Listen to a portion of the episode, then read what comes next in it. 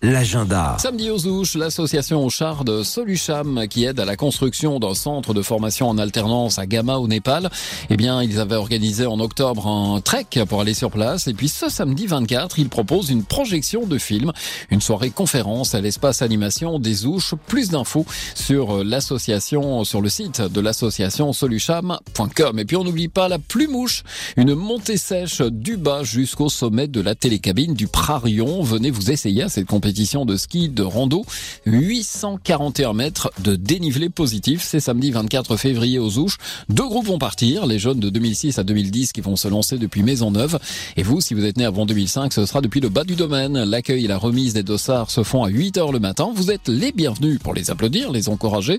Et si vous voulez participer, l'inscription est à 10 euros obligatoirement auprès de l'Office du tourisme des Ouches avant le 22 février. Donc il vous reste aujourd'hui mercredi pour vous inscrire.